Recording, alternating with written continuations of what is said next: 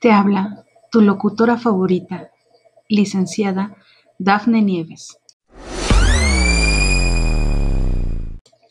Permíteme compartirte la historia que me sucedió como jefa de mesa de la Dirección General de Escuela Secundaria Técnica en una escuela privada.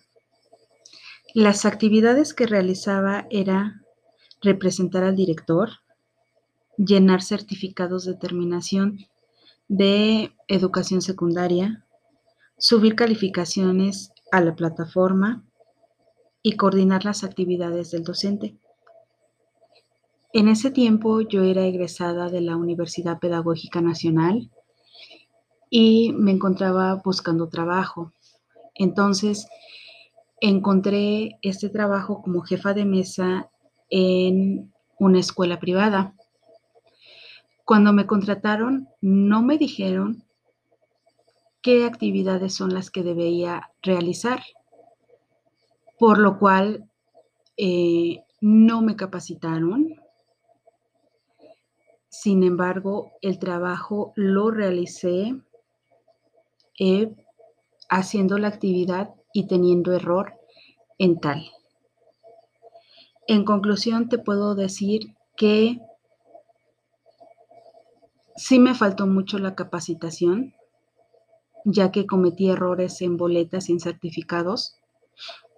Y esto tenía una consecuencia de que me tenían que cancelar el certificado y yo lo tenía que solicitar nuevamente.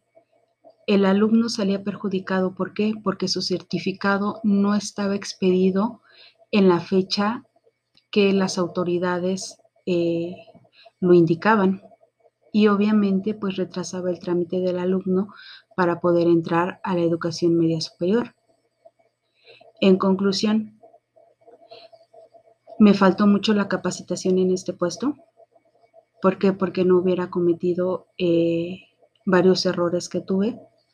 Sin embargo, fui adquiriendo experiencia por medio de un aprendizaje empírico.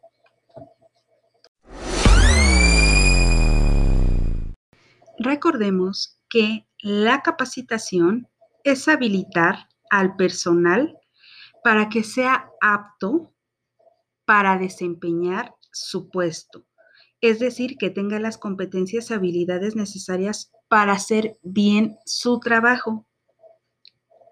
Características de la capacitación.